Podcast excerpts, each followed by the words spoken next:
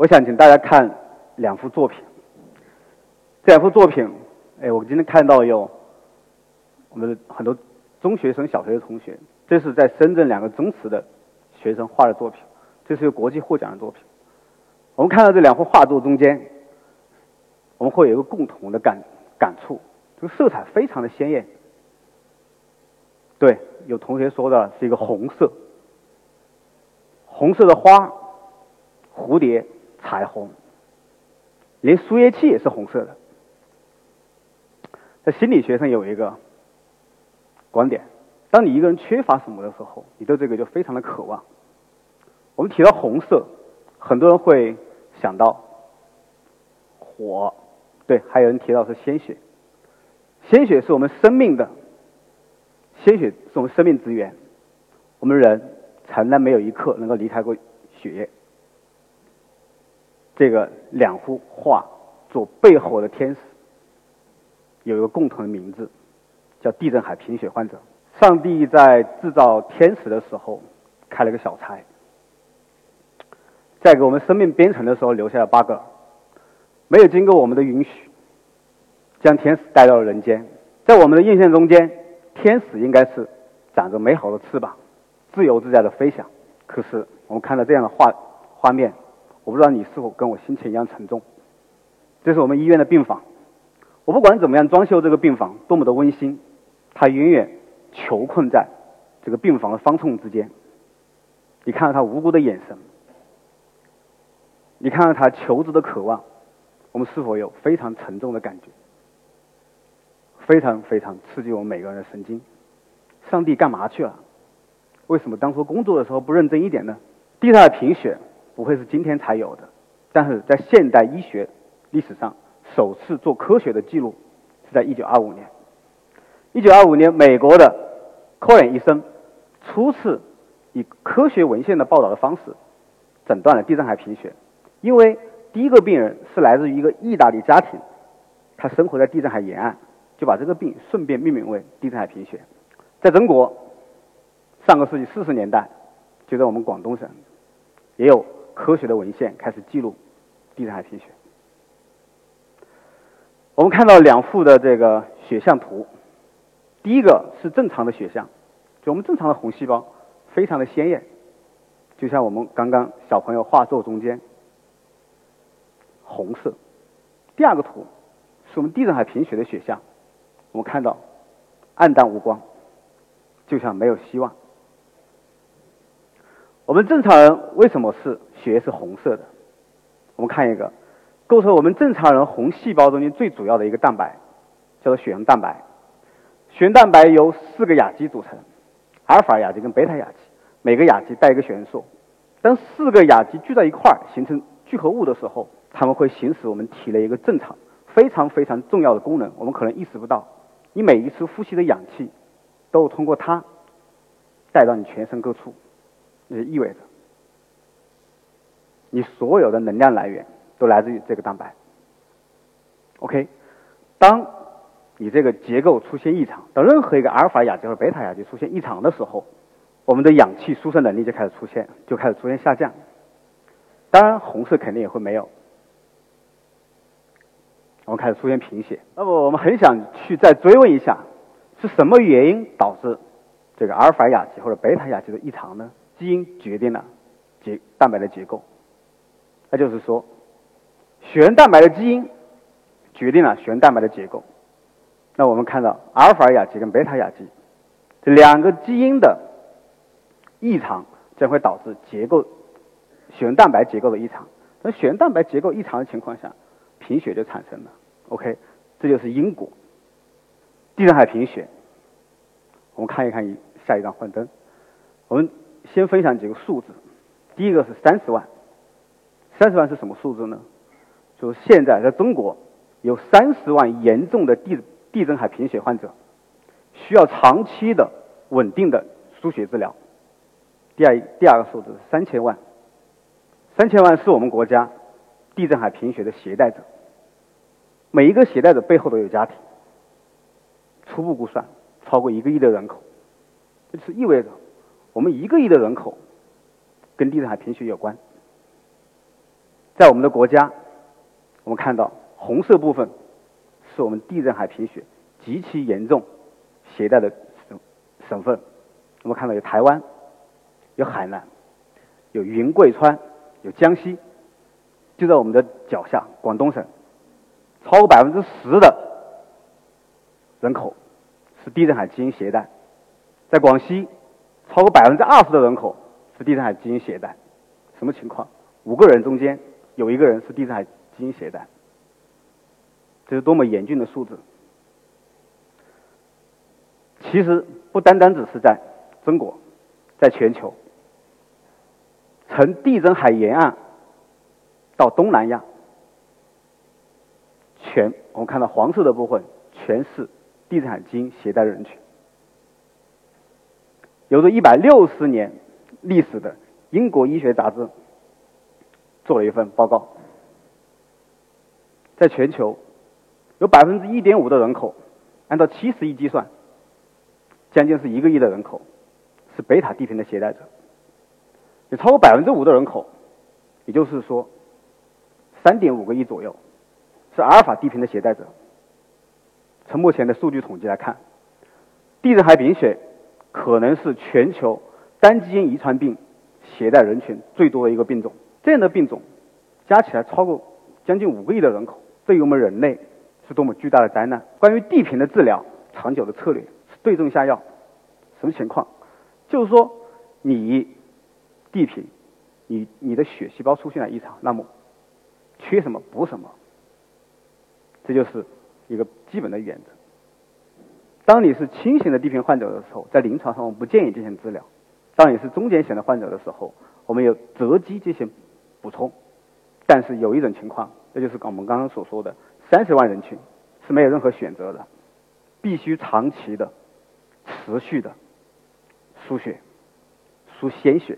OK，我们人体维持正常的需肾氧气能力，必须在血红蛋白、血血色素在十克左右。那就意味着你必须长期的输血，保证你体内的血血色素达到十克以上。在输血的同时，并不是所有东西多就是好，有一个问题会出现：我们一个单位的红细胞两百毫升。里面里面将近会有两百到两百五十毫克的铁，就所谓刚刚的铁质。铁是我们生命重要的元素，在维持刚刚说的维持我们这个氧气的输送以及其他的生命活动所必须的。但是，当铁过量的时候，会产生巨大的应激反应，导致我们很多脏器器官的病变。长期的输血，当致铁负载过量的时候，这样的病变就会产生。当你铁负载过重的时候，我们会产生什么样的反应？我们看一看，脑部会出现问题，你的垂体会出现问题，你的功能会不全，你的生长激素可能会有问题，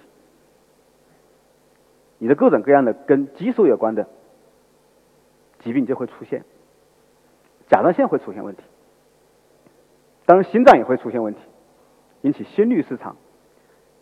心肌病，诸如此类，还有你的胰腺会出现问题，你会产生糖尿病，你的肝脏也会出现问题，肝纤维化、肝硬化，甚至于肝功能异常会出现。同时，在你年轻的时候，你的性腺会出现问题，男女发育不正常。所以在输血的同时，我们还需要长久的去铁，长久的通过药物出铁。OK，我们看到，对于这种常规的对症治疗而言，会有这么多的弊病。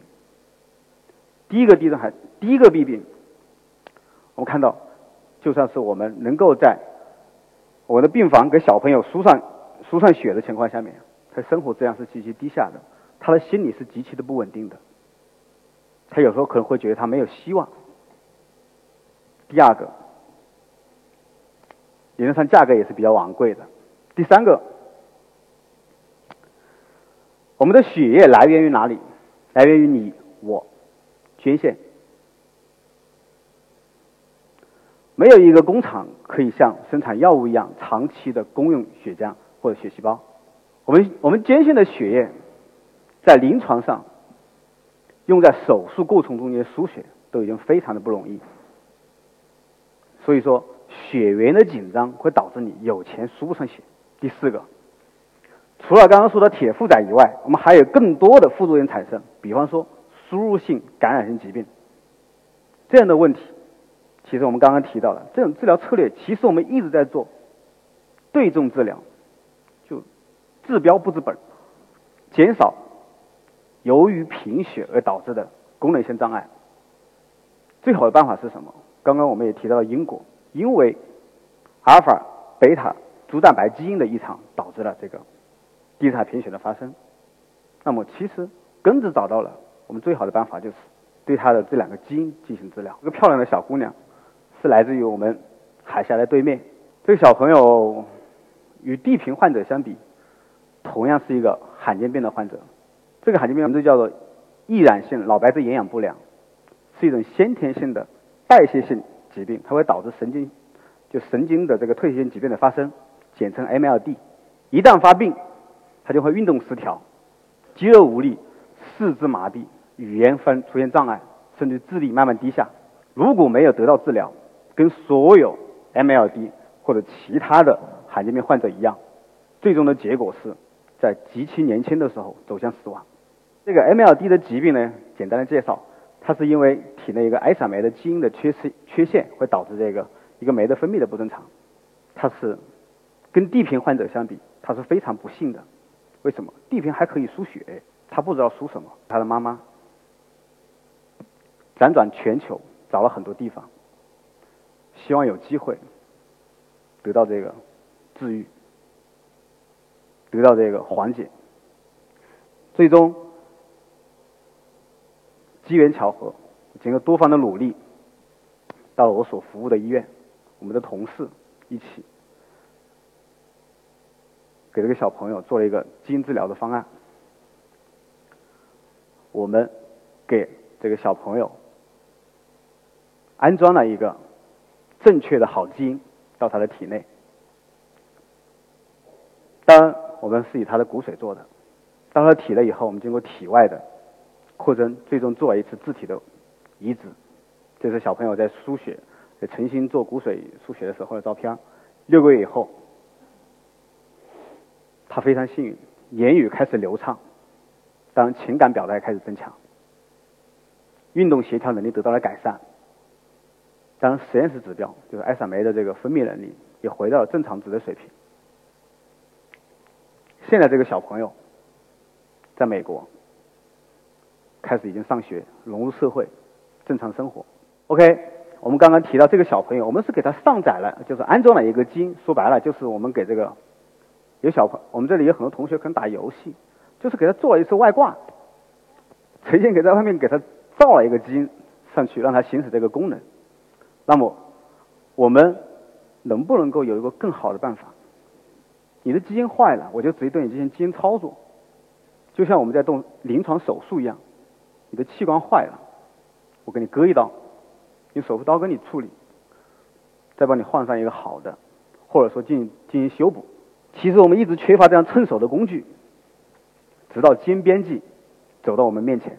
对于基因编辑有很多很多的这文献以及报道。其实我想说一个更简单的介绍，让大家理解。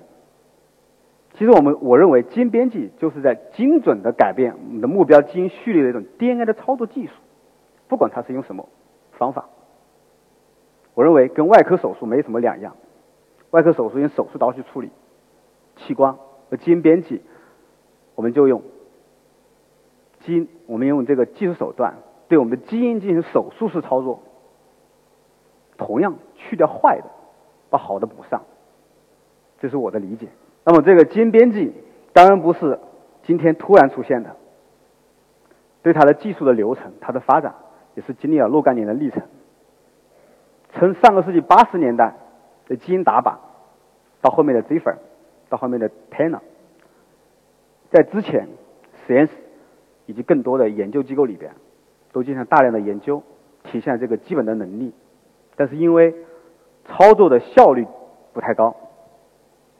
时间也非常长，甚至不太简便，一直没有得到大规模的应用。当然更难走进临床。直到一九一二年，呃，二零一二年，CRISPR-Cas9 出现，一个非常高效、简便的方法。由于它设计非常简单，而且靶向性非常强，所以就迅速的在所有活的物种里面得到了覆盖。在基因治疗领域里面，我认为有不可估量的前景。当然，这个技术的发生，我们要感谢非常两位美丽的天使，一个法国的卡文蒂尔，另外一个是美国的多娜。这两位漂亮的女士，第一次让这个技术可以在基因组上面，甚至基因层面进行操作、进行编辑。在我们地中海贫血的治疗策略中间，我们如何用基因编辑式的基因治疗来做这件事情呢？其实，我们刚刚在 MLD 患者的治疗中间，我们已经得到了展示。第一，我们把患者的骨髓抽出来，骨髓中间含有阿尔法或者贝塔地平基因异常的造血干细胞。当我用 CRISPR-Cas9 或者其他更多的手段对这个基因进行手外科式手术操作，也就是基因手术操作。把它修复为一个正常的造血干细胞，让它重新恢复生命编程的能力，最终通过回输到体内，让它远离突变所导致的疾病，让它回到正常。其实这是以前是上帝的领域，但是我不觉得他的领域就一定是对。当然，目前这件事情。我们正在等待临床有效结果的出现。我们在传统的罕见病治疗中间，都在用各种各样的支持治疗、没替代物的治疗，甚至于孤儿药，这是比较幸运的病种，甚至于一体骨髓移植，诸此类各种各样的方法，在早期发现以后进行干预，但所有的问题都存在一个治疗不治本，是一个有限缓解的治疗过程。那么，在目前。基因编辑技术所站在眼前所带来的基因治疗方法的突破，能否有机会对部分遗传性的罕见疾病进行一劳永逸的根治性治疗，为罕见病的治疗带来一个全新的视角，为罕见病的这种治疗带来一个新的方案？我想说，这是可以做到的。在我上学的年代，所以我一直觉得遗传学是很悲剧的。为什么会这样讲？当你知道这个疾病发生，你无能为力；你知道是什么基因导致，你也无能为力。因为我们没有办法回到爸爸妈妈精子卵子的时代，上帝他还是在开小差，你也不能揍他。当我们今天以基因编辑技术为首的很多这种重编程技术。给了遗传学一次全新的机会，对所有上帝不小心留下来的 bug，我们都可以进行修复，给生命一次再重新编程的机会。我又跟大家分享一幅画，我有很多这样的地平患儿的这个画作。这个画作跟前面提到的可能会有一些本质的区别。我们前面看到所有的颜色都是红色，红艳艳。这个你们看到蓝天绿草，这是希望的颜色。孙悟空。在中国的传统文化中间，是一个从来不信邪的人。他跟他的金箍棒一起降妖除魔，挑战玉皇大帝之间的不平的规则。在今天在座的各位，我们是否有机会利用现代生物技术这种金箍棒，跟所有上帝开小差的时候留下的 bug？所有不美好的生命的不美好，重新编程的一次机会，跟他说一次 no。我想说，基因决定不了你的命运。谢谢大家。